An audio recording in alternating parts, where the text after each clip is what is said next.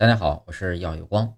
屎可以用来治病，这可不是让你吃屎的意思，而是便便中可以通过提取粪菌来达到一定的治疗效果。比如一些和肠道菌群相关的疾病，溃疡性结肠炎、伪膜性肠炎等等，可以通过补充别人的有益菌达到治疗的目的。只有优秀的人类，拥有优秀的肠道菌群的人，才有资格捐赠粪便。不知道阁下够不够优秀？